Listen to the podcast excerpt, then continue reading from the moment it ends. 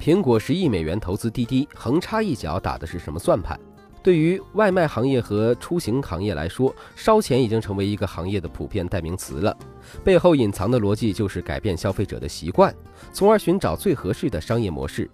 但是时至今日，已经不知不觉地走过了好几年。虽然在强大的资本推动下，行业整合与势力范围被清晰地划分出来了，但是对于背后的这一套逻辑，仍然没有能走得通。近期，滴滴的新一轮融资方案已经披露。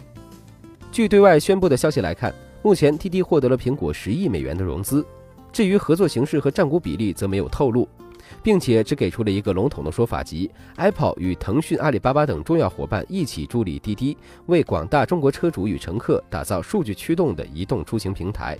撇开苹果的影响力去谈这次融资的事情，从滴滴本身来看，尽管滴滴对外一直声称有近三十亿美元现金作为后盾，但是从市场角度来说，滴滴似乎一直没有停止融资的步伐。这从侧面反映出了一个问题，即滴滴不管账面上趴了多少现金，从长远角度来看，考虑依然面临着较大的资金压力。关于这点，滴滴本身其实并不具备话语权。为什么呢？滴滴目前的模式就是融资加补贴的方式。尽管中国用车市场，滴滴已经成了为数不多的霸主之一了，而且这点对于其他竞手来说，碾压力也基本处于行业的一个最强状态。但是本身对于这种模式来讲，硬伤还是不得不重视。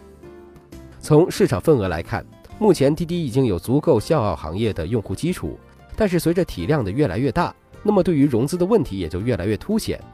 按照一月份 Uber CEO 卡拉尼克曾在中国市场对媒体提及滴滴的补贴数字来看，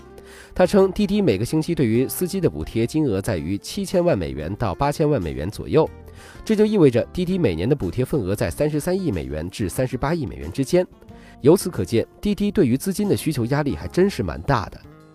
按照滴滴成为的说法，未来滴滴还要继续补贴。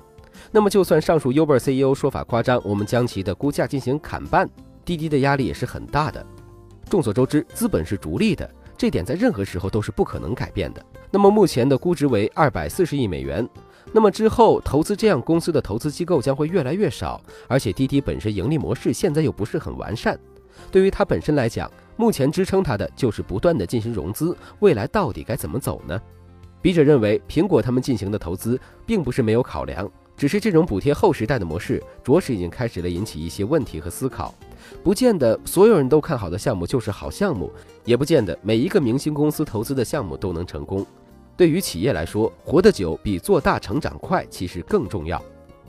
目前外卖和出行不断的进行补贴，其实早已经改变了众多用户的习惯，只是用户还没有习惯没有补贴之后的生态。未来或许能从逐步的缩小补贴范围中获得盈利，但是基于这样的习惯去赚未来的预期，难说好或者不好，这只能交由市场去考量。但是笔者从客观的角度来讲，